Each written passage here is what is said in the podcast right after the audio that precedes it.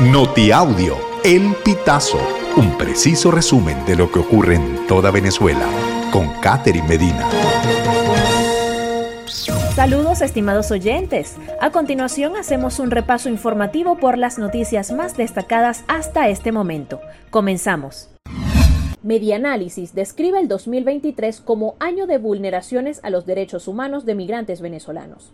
En su informe anual sobre la migración, esta asociación civil indicó que este año países como Perú y Ecuador han endurecido sus leyes con el fin de controlar la migración, poniendo en riesgo la permanencia de venezolanos en estas naciones y encendiendo focos de xenofobia.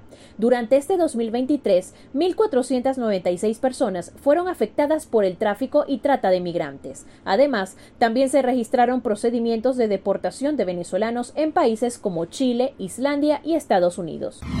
Funcionario del 6CPC disparó a padre e hija por celos. Autoridades policiales buscan a un funcionario del 6CPC que disparó a la expareja e hija de su actual compañera sentimental.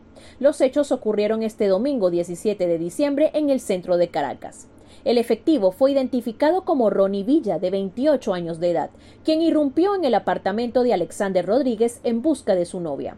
La mujer acudió más temprano al inmueble ubicado en el edificio briseño junto con su hija de 14 años para que celebrara el cumpleaños de su padre.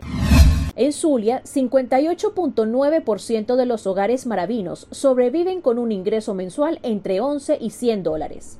La Comisión de Derechos Humanos del Estado Zulia, o CODES, reveló este lunes 18 de diciembre que 8 de cada 10 hogares consumieron los alimentos más baratos entre 4 y 6 veces por semana. 6 de cada 10 dejaron de desayunar, almorzar y cenar entre 3 y 5 veces por semana, y 7 de cada 10 disminuyeron el tamaño de las porciones de comida entre 4 y 5 veces por semana. CODES también denunció que la inseguridad alimentaria se acentúa en Maracaibo y Cabimas debido a los bajos ingresos en los hogares y a la inflación galopante. Estimados oyentes, este ha sido el panorama informativo hasta esta hora. Narró para ustedes Catherine Medina.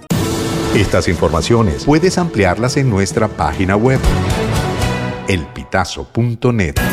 También recibimos tus denuncias vía SMS o WhatsApp a través del 0414 230 2934.